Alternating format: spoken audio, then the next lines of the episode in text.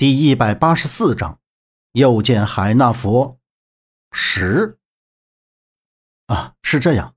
周胜天，周老爷子让我来见友人一面，麻烦将这个拿给你们的主人。杨木将手中的钢笔举到那人面前，对方看了一眼，取了杨木手里的钢笔，道：“请在此等候。”转身推开门进了屋子。片刻，那人走了出来，看着杨木说道。先生有请，让开门口，请杨木进去。杨木点了一下头，走了进去。他来到里面房间的门口，停了下来，因为现在他听到念经的声音，没有说话，只是看着房间内地上盘坐的一个人，背对着杨木。那人前面的墙壁上挂着一张鬼面佛。杨木端详了一下视线里的这个背部。这个背部看上去很结实，也没有老太太身形，并不像是上了年纪的样子。就见他缓缓停下手里的动作，站起身，向身前深鞠一躬，然后转过身向前走。就在房间内人转身的刹那，杨木的目光是惊恐的，有一瞬间竟是恐惧。向他一步过来的人，那张犹如魔鬼一般的脸。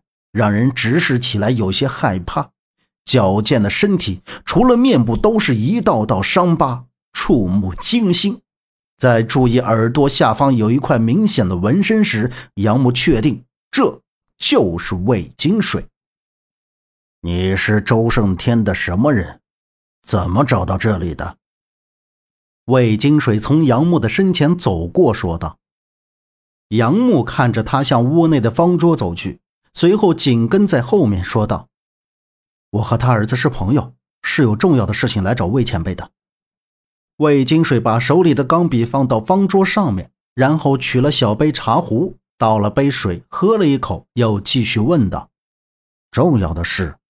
什么重要的事？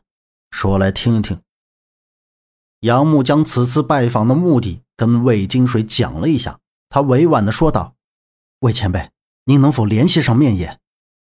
魏金水的眉头一皱，眼睛向上瞟了一眼，眨了眨眼，道：“面爷嘛，这个人确实令人上头。他行踪不定，来无影去无踪的，想联系上他是有点困难。不过，他倒是定期去门头沟的小羊场交货。那魏前辈，面爷都什么时间去？我去哪里等他？”只要能见上他一面，晚辈在此先谢过前辈。杨木有些激动，这对他来说是个好消息，能尽快见到面爷，打听到父亲的下落。他兴奋又激动的打断了魏金水的话。魏金水清了清嗓子，咳了一声，他那双仿佛空洞的眼睛瞅向杨木，道：“嗯 啊，小贝，你别谢得太早。”小羊场交易市场前段时间被封了，他暂时不会出现。如果你想尽快见到他，还要另想办法。杨木一听，脸色微变，朝向魏金水。这一刻，杨木双手拜请，说道：“还请魏前辈指点一下。”魏金水凝视着杨木，说道：“这个嘛。”看在周老头的面子上，我倒是可以帮你一下。